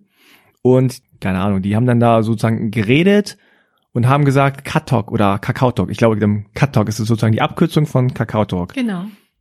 Und in den Untertiteln wurde es übersetzt mit WhatsApp. Mhm. Ja. Ja, du sagst das so, ja. Nee, ich fand das so, das ist eine Frechheit, finde ich. Ja. Äh, Weil die sagen Ka- Katok und es wird in den Untertiteln nicht mit Katok übersetzt, sondern mit WhatsApp. Das ist eine andere Firma. Egal. Ja, aber Kakao-Talk kennt ja. Kennt keiner, klar. Keiner. Aber du kannst nicht irgendwie, du kannst nicht sagen Adidas und plötzlich äh, und in Ja, den das Untertitel stimmt. steht dann plötzlich Nike. Ja. Nur weil man es nicht kennt oder so. Mhm. Naja, das nur so nebenbei. Parasite ist ein super Film. Ja, aber muss ich es, sagen. ja, also wer den jetzt noch nicht gesehen hat, da sollte man nochmal ja. ins Kino gehen. Ja. Lohnt sich. Ja, lass uns ein bisschen sprechen über deinen Job. Also du bist ja dann irgendwann äh, fertig gewesen mit dem Studium. Genau, dann habe ich in Bonn äh, promoviert und dann bin ich 2011 nach Berlin gekommen, habe ich an der Humboldt-Uni äh, mit der therapeutischen Ausbildung angefangen und dann äh, bis 2015 die Approbation und dann habe ich meine Privatpraxis aufgemacht hier in diesem Büro und als Gutachter habe ich 2012 angefangen zu arbeiten. Also das heißt, ich habe äh, offiziell zwei Jobs. Einmal als Psychotherapeutin und als, als eigentlich mein Hauptjob ist eine forensische Gutachterin. Das heißt, du hast mit kriminellen oder straffälligen Menschen zu tun? Genau. Und was machst du da genau? Ich therapiere sie als eine Psychotherapeutin und äh, als Gutachterin, ich begutachte sie. Das heißt, es gibt auch ganz grob zwei Arten von äh, Gutachten. Einmal Schuldfähigkeit Gutachten. Das heißt, wenn du erstmal als Angeklagt oder Beschuldigte äh, festgenommen worden bist, ist, dann wirst du überprüft, wenn ein Anhaltspunkt vorliegt, dass, dass du psychisch gerade auffällig bist, ob du jetzt schuldfähig warst zum Tatzeitpunkt oder schuldunfähig. Und das wird überprüft. Das machen wir Gutachter, psychiatrische und psychologische Gutachter. Oder wenn du paar Jahre im Gefängnis warst oder im Maßregelvollzug und ähm, ob du jetzt nicht mehr gefährlich bist. Und das ist Entlastungsgutachten. Das, das überprüfen wir auch die Gefährlichkeiten des Probanden. Wow, also das ist ja eine sehr verantwortungsvolle Aufgabe. Auf jeden Fall. Also und auch, stelle ich mir vor, sehr, sehr schwierig. Wie, wie läuft das dann so ab? Also ihr müsst dann Gespräche mit denjenigen führen oder mit denjenigen oder sind das einfach dann so, so Hard Facts? Genau, also erstmal, du bekommst den Auftrag von äh, Kriminalgerichten. Ich bekomme meistens ein Berliner äh, Amtsgericht oder Landgericht. Und da steht es ganz genau die Fragestellung, entweder Schulfähigkeit oder Entlassung gegen oder für. Und dann bestellst du den Probanden entweder hierher, wenn er den Freigang hat, oder ich gehe ins Gefängnis oder in den Maßregelvollzug, wo der inhaftiert äh, oder untergebracht ist. Und dann, äh, dann führe ich mehrere stündige Untersuchungen durch. Untersuchung heißt Gespräche? Gespräche. Gespräche oder Testverfahren, alles mhm. Mögliche. Und dann schreibst du ein Gutachten, das mhm. ist was normalerweise ungefähr so 50 Seiten. Es gibt ja Gutachten, das über 300 Seiten äh, sind. Eher selten. und äh, du gibst das dem Gericht ab und die Kammer entscheidet, ob sie diese Stellungnahme von mir übernehmen, so da steht, oder ob sie jetzt ablehnen. Okay, also es wird auch teilweise abgelehnt, ja? Ja. Dann ist die Arbeit umsonst gewesen, so oder? Aber du kriegst die Kohle. okay. Aber krass, also ich stelle mir das jetzt so ein bisschen vor wie so ein Hollywood-Film, ja? Also da ist so ein Knast und so eine, so eine fiese mhm. Musik und so ganz schwere Jungs mit Tattoos. Mhm. Und dann kommst du da rein, so, ähm, und ja, als Frau und auch zierlich und äh, so als Asiatin und die Leute denken dann so, ah, was ist denn das für eine? Mhm. Und so, und dann sprichst du mit denen und stellst Fragen und nehmen die dich denn, also ist das meine Klischeevorstellung, mhm. nehmen die dich äh, für voll? Ist das schwierig, so Vertrauen zu gewinnen oder ist das so eine, so eine Art Argwohn, Misstrauen da oder mhm. wie ist so das Verhältnis da zwischen denen und dir? Da spielen sehr, sehr viele Faktoren mit. Ähm, ich war schon während meiner Promotionszeit oft in Gefängnissen, weil ich da äh, meine Doktorarbeit über kriminellen Jugendlichen geschrieben habe. Und insofern, das, das kannte ich. Aber so mit dem Auftrag ins Gefängnis gehen, und das heißt, du kündigst schon deinen Besuch an. Und das heißt, die meisten haben schon Respekt von Gutachter, weil die Gutachter bestimmen leider teilweise, wie es weitergeht. Hm. Und darum, du hast schon von Anfang an den Respekt. Okay. Und darum ist zumindest kann ja sein, was die denken, sie auch denken, irgendwie, was, was ist eine Frau hier oder was sind Asiaten. Aber zumindest lassen sie das nicht merken. Ah, okay. Und darum so offensichtliche Ablehnung habe ich selten erlebt.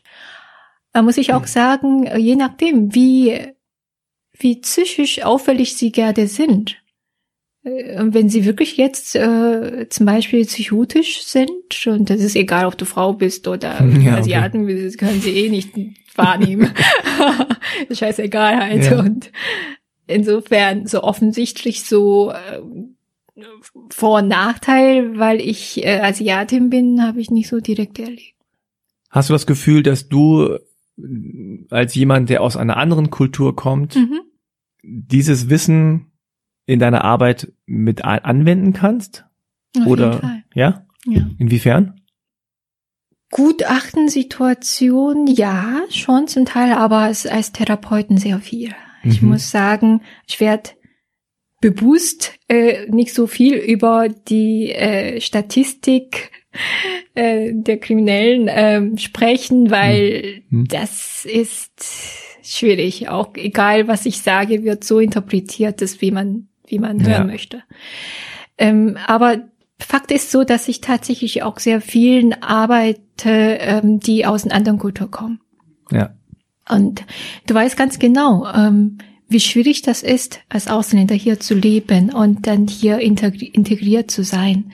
Und dann kannst du äh, sehr viel deine eigene Erfahrung aus, als Ausländerin äh, das auch anwenden, auch ziemlich viel Perspektivübernahme auch machen. Und leider muss ich sagen, ähm, viele ähm, jungen Kriminellen, die ähm, keine deutsche Abstammung haben, irgendwie ziemlich feindselige Haltung gegenüber den Deutschen. Da habe ich auch sogar Vorteil als Ausländerin. Und Mhm. das, dass ich auch sozusagen bessere Eintrittskarte habe, wenn es Vertrauen angeht. Mhm. Und das kann ich tatsächlich auch nutzen. Mhm.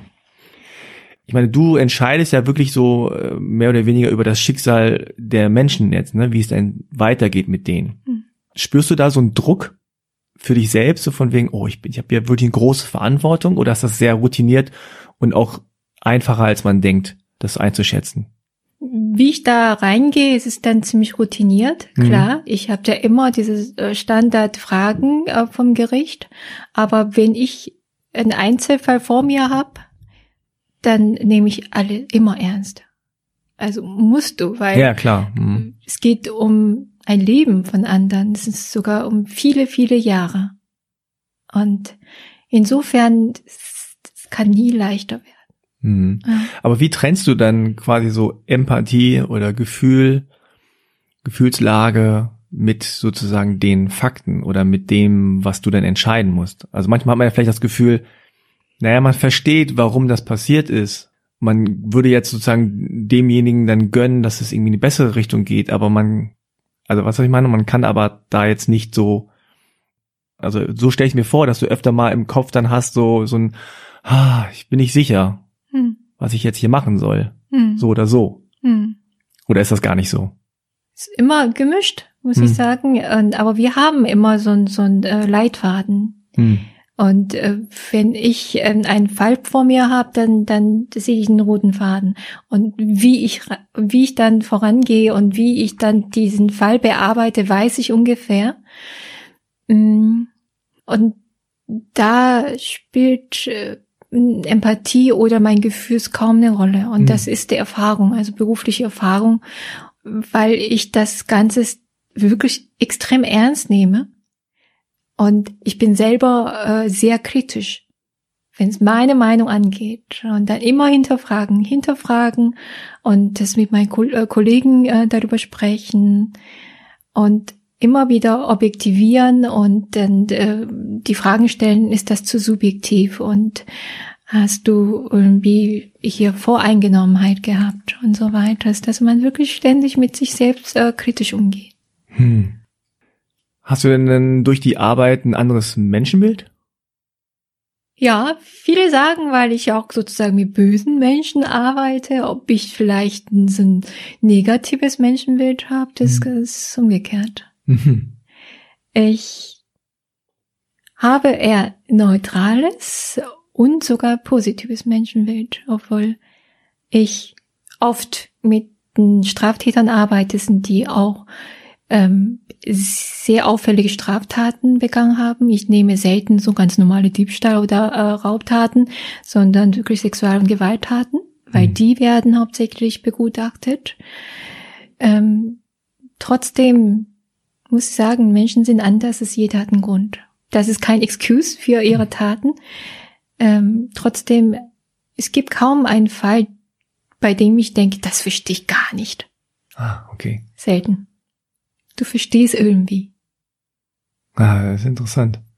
Also man kann es nachvollziehen, warum die diese Straftat begangen haben. Genau.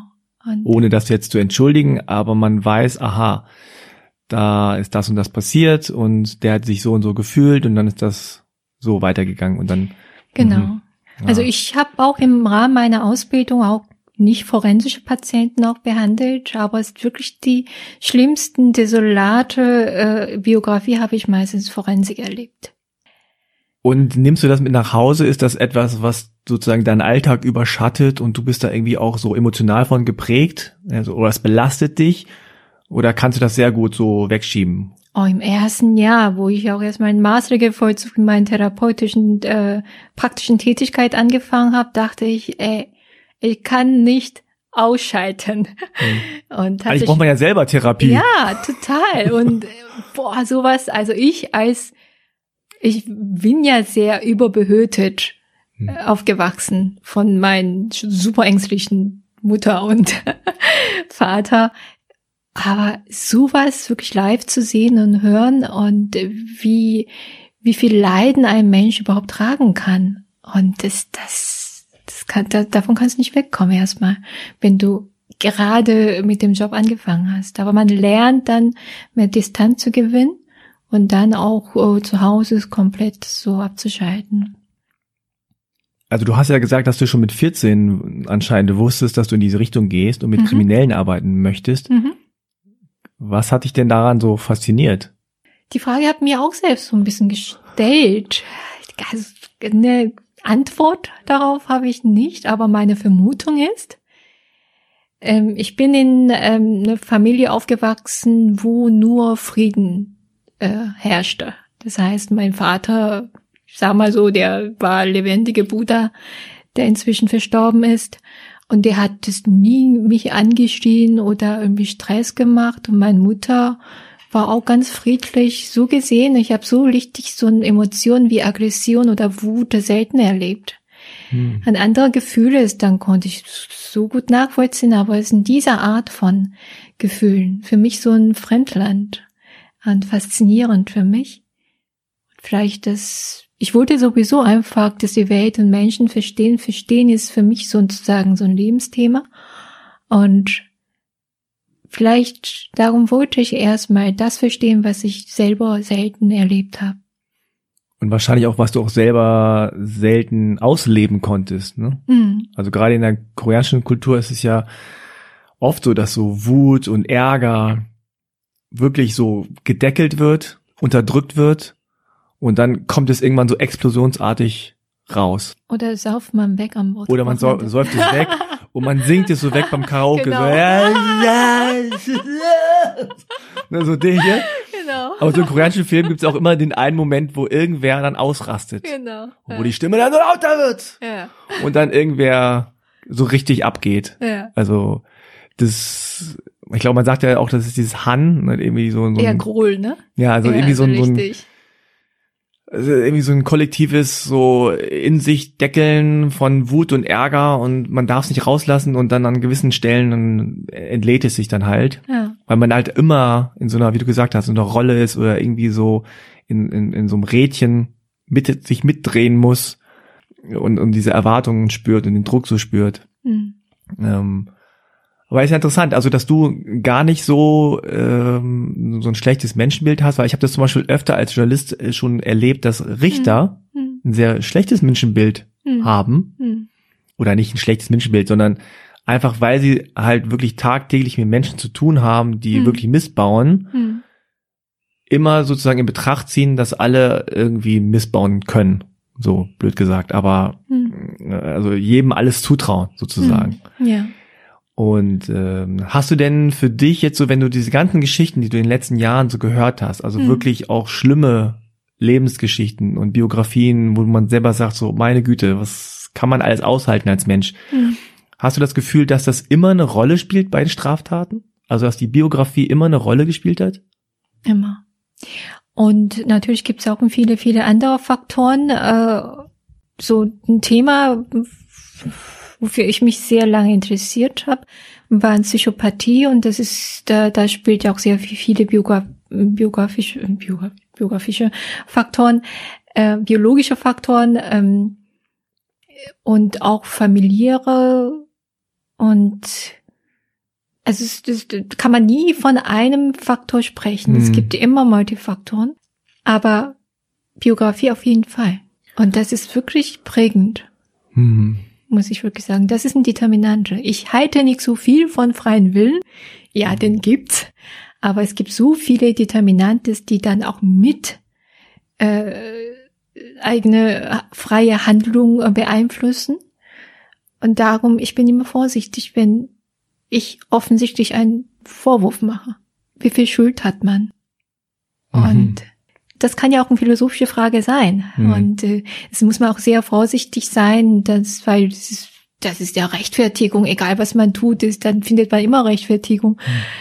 Also so meine ich nicht. Hm. Aber verstehen kann man vieles, Hm. wenn man den Hintergrund kennt. Also umgekehrt, wenn jemand äh, sehr viel Mist in seinem Leben erlebt hat, macht ihn das noch nicht automatisch zum Straftäter. Aber ich glaube, umgekehrt kann man sagen, wenn man Straftaten begangen hat, ist irgendwas irgendwo schiefgelaufen. Mhm. Kann man das so sagen, oder? Ja. Also jemand, der sein Leben lang glücklich ist und Liebe und äh, Zuneigung erfahren hat, der wird eine geringere Wahrscheinlichkeit haben, jetzt eine Bank zu überfallen oder jemanden in die Fresse zu hauen oder Schlimmeres, äh, wenn man sich einfach sozusagen geliebt und angenommen fühlt. Ja, also extrem selten, außer wenn man gerade psychotisch ist oder wenn man gerade hochmanisch ist und dann äh, diese Umweltfaktoren, das spielen ja eher geringere Rolle, sondern es diese biologische Faktor, es diese Störungsfaktor, das ist maßgebend. Hm. Aber ansonsten ist so wirklich, also wie man gelebt hat, das, wo man gelebt hat, das spielt eine ganz große Rolle für die zukünftige Handlung. Mhm. Es gibt ja in ganz viel Lektüre so nach dem Motto, lerne von einem Forensiker oder lerne von Psychologen, wie du Menschen einschätzen kannst oder, oder Flirt-Tipps von einem Kriminalpsychologen oder sowas. Wenn er sich am Kopf kratzt, dann heißt das, er mag dich oder so. Also äh, du hast ja so viele Menschen erlebt, auch in extremen Situationen. Äh, kannst du denn sozusagen ganz gut Le Leute so einschätzen? Also auch so im Alltag, wo du denkst, so du siehst jemanden und sofort so, ah, ah, ah, alles klar, habe ich gecheckt. Das mache ich selten und Mhm. ich sage immer, so Menschen analysieren mache ich nur gegen Bezahlung. Okay. Das ist für mich zu stressig. das schalte ich komplett ab. äh, Und ich bilde selten Meinungen über eine Person, wenn Hm. ich keinen Auftrag habe. Und wenn ich Auftrag habe, mache ich das und zwar ordentlich. Ja, aber so ähm, so intuitiv, ob eine gerade akute Gefahr besteht oder nicht, das dann dann äh, können wir als Psychologen, Psychiater das ziemlich gut einschätzen. Hast du schon mal so Situationen erlebt? Ja, also, also nicht so extrem akut, aber man sieht das schon. Zum Beispiel ist, ein- wenn ein Alkoholiker gerade Entzug durchmacht, das ist ziemlich unberechenbar und das Hm. ist ziemlich hohe Gefahr da. Und Ah. du sollst schon ein bisschen aufpassen und vor allem die Distanz, körperlich Distanz tatsächlich und wie du Dinge sprichst, sollst du vorsichtig sein.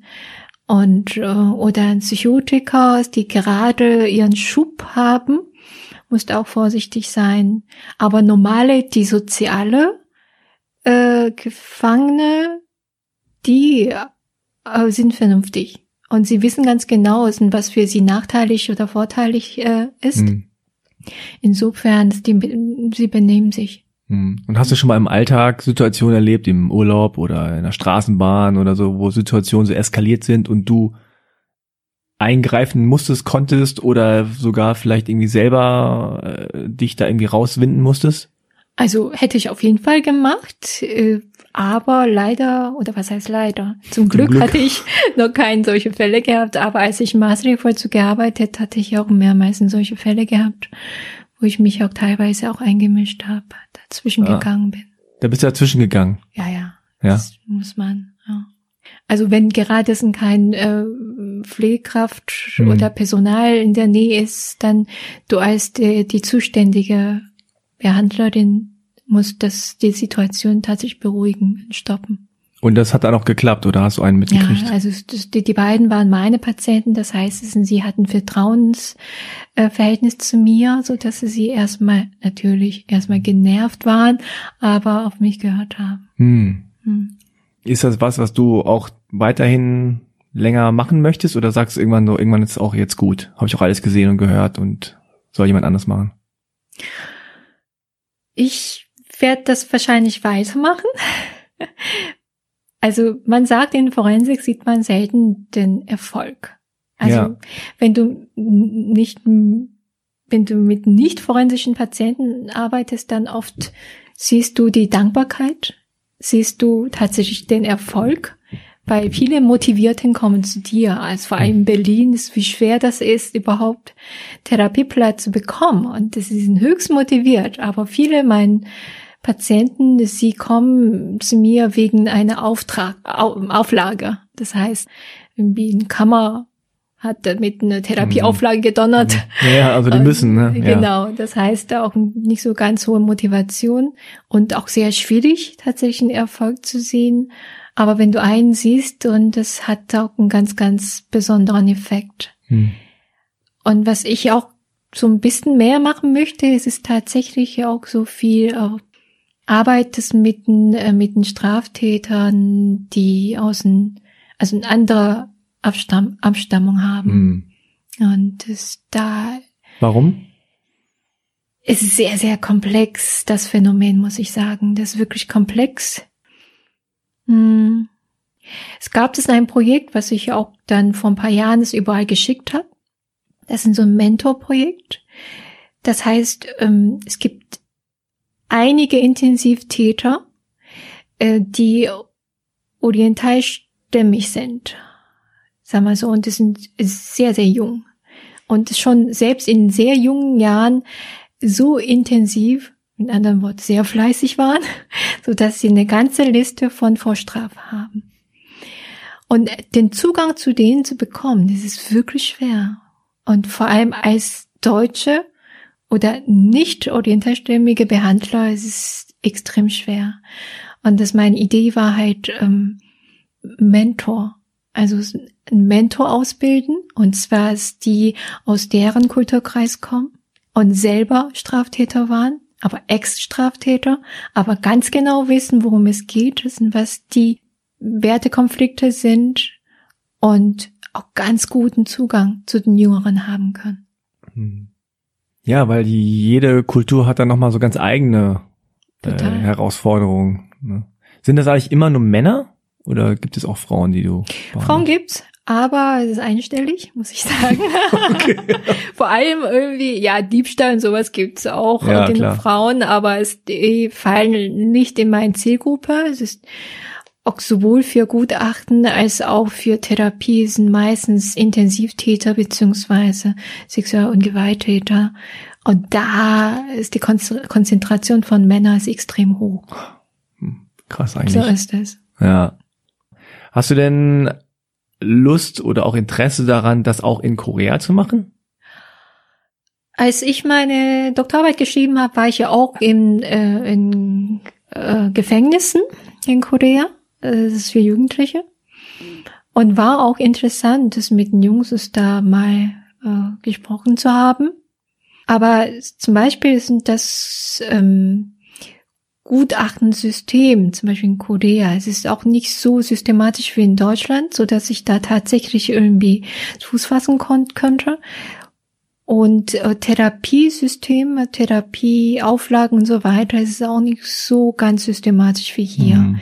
so dass du wirklich initiativ sehr vieles neu aufbauen musst. Mhm. Und ehrlich gesagt, darauf habe ich keine Lust. Ja. ich will schon im bestehenden System arbeiten. Und äh, insofern wahrscheinlich wird es so sein, dass ich weiter in Deutschland arbeiten werde.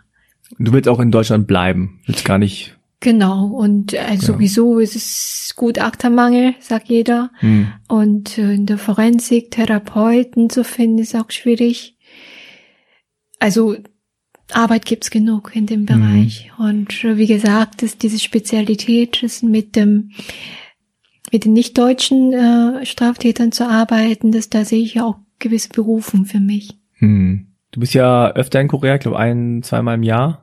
Genau. Du warst ja auch gerade da. Genau. Ja. ja. Was ist immer so das Erste, was du dann machst, wenn du in Korea dann bist? Oh, essen gehen. essen gehen, ne? ja. Ganz wichtig. Und was? Essen. Ja, erstmal ja, Fleisch. Fleisch. Ja, Barbecue. Ja, Ja. so Bulgogi oder Genau, Bulgogi. Oder es ist einfach pur Fleisch. einfach nur Ja, Rind, Rind, einfach so pur. Ja. Und, äh, und zum Friseur gehe ich auf jeden Fall. Stimmt, ist auch ja, klar, Klassiker. Ne? klar, ja. Und in die Sauna gehe ich. Ah, so Ja. Jimdilbang Ja, oder? zum Silber. Wow, da war ich auch zum ersten Mal jetzt. Ja? Echt? Ja, das ist natürlich der Hammer. Ja, das ist echt die Kultur, die man hier einführen muss. Ja, es, hier ist das ja eher so in Richtung Wellness. Ne? Also Jimjilbang ist ja quasi so eine Art, ich weiß nicht, wie man das Deutsch erklärt, es ist so, hier würde man sagen, eine Wellness-Landschaft, Ja. Aber es ist so ein bisschen mehr basic. Hm. Also man kriegt so einen Anzug, ne? bei uns war es auch ganz klassisch so, äh, Männer und Jungs kriegen halt so blau und die anderen kriegen rosa, die Frauen. Und dann sind so, so verschiedene Bäder, aber die sind getrennt. Also es gibt ja verschiedene so Whirlpools und Saunen und solche Geschichten und so so Plätze, wo man sich so abrubbeln kann. Die Koreaner Mhm, rubbeln sich ja immer so genau. mit Seife und so, rubbeln Ja. sich immer so die Haut ab. Genau, und das, daraus macht man so einen Ball. so ein diese Dreckball. Hautschüppchen macht man so Genau. einen komischen Ball. Und dann, wenn man das gemacht hat, kann man dann in einen anderen Bereich gehen, wo man dann auch zusammen ist und da kann man dann Fernsehen gucken, da gibt's auch einen Spielplatz, da gibt's auch äh, Essen. Essen, genau, ein Café, Restaurant, Ja. äh, auch so komische kleine so Tunnels hatten wir, wo man sich so reinlegen kann. Genau, ja.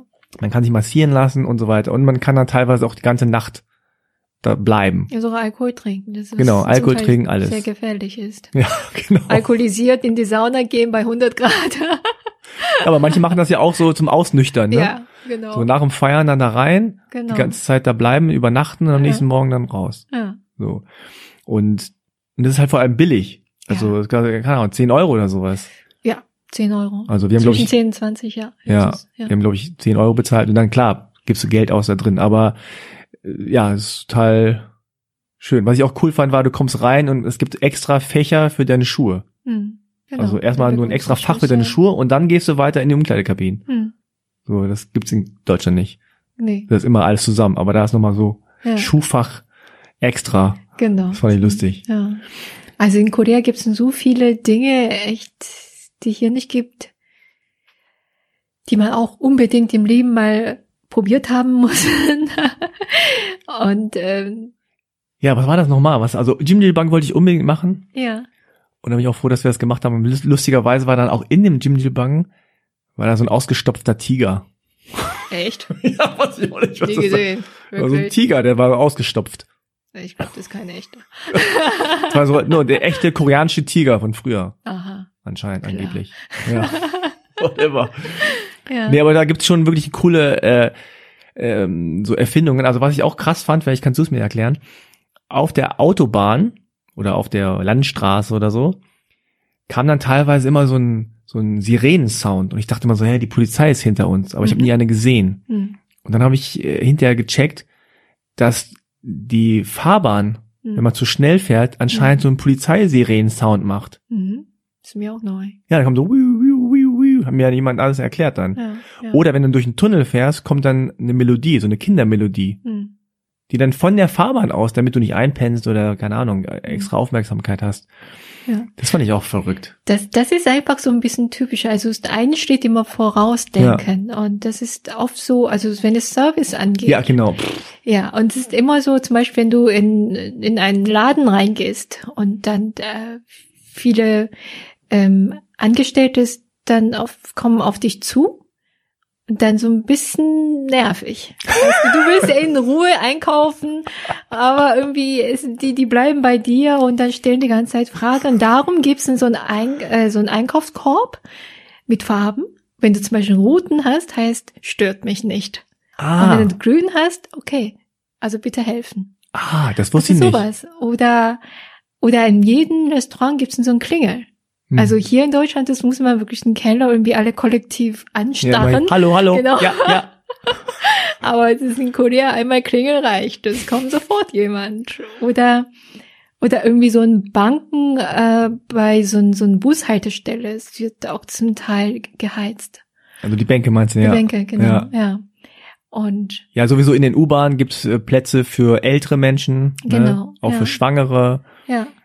Also Service ist mega. Extrem und Was ich auch cool fand, war in der U-Bahn die Anzeige ja, oben zeigt, wo deine Bahn gerade ist. Die zeigt Genau. halt quasi so, oh, ist noch zwei Stationen entfernt. Da sieht Ja. man so eine kleine Bahn, die tuckert Ja. da so lang, man sieht, ah ja, kommt gleich. Oder manchmal ist dann gibt's, es gibt ja so diese Glasgitter, ne, also gegen Suizid. Genau, also jedes, äh, jede U-Bahn-Station ist mit, also jedes Gleis ist verglast. Also man Genau, kann nicht verglast. sozusagen aufs Gleis springen. Genau. Und Mhm. es ist dann manchmal so an bestimmten Türen steht zu Zeichen. Also wenn du hier einsteigst und äh, bei der nächsten äh, Umstiegsstation kannst du den schnellsten Weg nehmen. Ja. Sowas. Also es ist dann überall Informationen. Wenn du es Ja. ganz genau aufmerksam darauf achtest, dann kannst du total effizient unterwegs sein. Also mir ist extrem aufgefallen diesmal, Mhm. Dass in der U-Bahn die Leute sich viel, viel besser verhalten als noch vor 16 Oh ja, Jahren. Auf Vor jeden 16 Jahren wurdest du angerempelt. Ja, Äh, Also das war wirklich so, äh, man hat immer gesagt, oh sorry, aber weitergegangen. genau. Aber hier wird immer gesagt, oh, bitte da lang gehen, da lang gehen, ja, hier anstellen. Äh, es gibt so U-Bahn-Etikette, ja. ne, so, dass man auch dann auch gerade so ältere Menschen da sitzen lässt und so. Mhm. Da sitzt sich auch kein anderer hin. Dann Mhm, also genau. man steht Also auf, wenn da jemand kommt. Leer lassen, ja. Ja, ja, genau. Also so, also wir sind ja auch mit meinen Kindern unterwegs gewesen und Mhm. gerade in diesen äh, Bereichen, wo dann die älteren Menschen waren, die haben immer gesagt, hier setzt euch, setzt euch. Mhm. Ne, Also die Älteren sind aufgestanden, also wirklich so 70-jährige, 80-jährige Frauen sind dann aufgestanden für meine vier- und zehnjährigen Kinder, Mhm. äh, die sich dann da hingesetzt haben natürlich. Genau. Natürlich, ja. Ja, aber das ist halt Ja. auch anders. Ne? Dann sind da die älteren äh, Herrschaften, die, die, die betätscheln die dann ne? und Mhm. fassen die auch so an und, und so, Mhm. ach ja, Ipo da, so ist er Mhm. süß und so. Und das ist noch irgendwie so ein familiäres Verhältnis Genau. zueinander auch. Ja, ja. Das Äh, auch. Das fand ich. Aber Service, also auch alles, was es überhaupt an Taxen gibt. Ne? Ja. Es gibt Taxi, also Taxi, ein großes Taxi, ein kleines Taxi, es gibt äh, billiges, teures, Luxus, also alle möglichen. Also Transport ist ja eh ein großes Thema in Seoul, weil man da ja wirklich immer viel unterwegs sein muss. Und auch bei Ämtern, da muss ich sagen, äh, als ich in Korea war, musste ich meinen Pass auch verlängern lassen. Und da war ich da, irgendwie, ich bin reingekommen, die Tür auf, eine ältere Dame äh, kam auf mich zu sofort und was wollen Sie? Und dann einfach so mein, mein Hand genommen, dahin geführt, wo ich dann sein Hand sollte. genommen. Und dann bin ich da angekommen und dann, ich wollte meinen Pass verlängern, meinen sie, oh, dann können, wir, können Sie das und das machen. Und hier hatte ein Problem, dass ich mit meinem alten Pass ist mein Rückflug schon gebucht habe. Und wenn ich das dann abgebe, heißt, oh, könnte schwierig sein. Ah. Und dann habe ich gefragt und sie hatten erstmal keine Ahnung. Sie hatten sofort dort so Brainstorming gemacht mit ihren Kollegen, kam allen möglichen Leuten und dann äh, mir irgendwie so Rat gegeben. Und das ist so, was man in Deutschland oft äh, hört, ist dann, ich bin nicht dafür zuständig, gehen Sie Hm. dahin. Das, dass man immer so wie ein Ping-Pong-Ball irgendwo Ja, ja, dahin äh, geschickt. ja. Aber hier sehen sie das Problem als Ganzheit. Und dann lösen das Problem zusammen. Hm. Und nicht unbedingt, das ist nicht mein Problem und das ist nicht mein Bereich, sondern sie machen das zusammen und dann am Ende Hauptsache ein gutes Ergebnis. Ja. Ja, das ist sehr schön zusammengefasst, so wie die koreanische Kultur funktioniert. Das ist ja im Guten wie im Schlechten. Genau. Ne, einerseits ist man sozusagen nie alleine, Hm. ne? andererseits ist man halt auch nie alleine. Also, also bei uns war das ja auch teilweise so, dann mussten wir zum Busbahnhof. Ja, So, und mein Reflex ist natürlich so Seoul, immer Stau. Ja, wir fahren natürlich mit der Bahn. Es Mhm. ist günstiger und die Station war direkt da, wo wir gewohnt Mhm. haben. Okay, wir haben ein bisschen Gepäck, ne, so, okay, wir haben zwei Kinder, hm, umsteigen, naja, vielleicht nicht so komfortabel, Hm. aber Komfort ist ja in Korea so oberstes Gebot. genau. Und ich weiß nicht wie, aber plötzlich kam meine Tante Hm. Und hat uns hier, ja, gesagt, ja, ich habe schon ein Taxi bestellt. Mhm. So, hä? Mhm. Ja, ja, ja, nicht mit der Bahn fahren, so. Hm. Das Taxi steht da, so, wie, so, äh, dann kommt irgendwer, nimmt unsere Taschen da rein, zack, wir sitzen da. Hm. Okay, das war's, alles schon bezahlt. Genau, genau so ist Der, es. der Fahrer weiß wohin, ich muss Ja. nichts mehr machen. ja. So, okay, alles Ja. klar. Ah, so, so leben halt die Solar, ne? So Genau. machen die das. Einfach sehr viel Komfort immer. Das ist, was ich gemerkt habe, wie gesagt, das, weil ich auch sehr viel unter Kollektivismus ge gelitten habe und es ein eher negatives Bild hatte, aber es, das Bild hat sich sehr viel korrigiert, muss ich sagen. Und das Deutschland, was ich erlebt habe, das war auch nicht alles wunderbar. Ja. Und es ist dann, jeder Mensch hat da Vorder- und Rückseite. Das heißt, es hat immer Vor- und Nachteile. zwar anders und man trifft die Entscheidung, okay, womit kann ich besser leben? Aber eins Mhm. ist klar, man kann nicht alles haben. Ja. Ja. ja, oder man kann es halt so best of both worlds irgendwie so zusammenfügen, daraus nehmen und das nehmen Ja. und dann mal gucken, was passiert. Ja. Ja, schön. Wir Ja. haben ja lange geredet, also vielen, Genau. vielen Dank, dass Sehr du gerne. deine Geschichte mit äh, uns geteilt hast. Mhm, sehr gerne. Hat mir Spaß gemacht. Und ja, mir auch.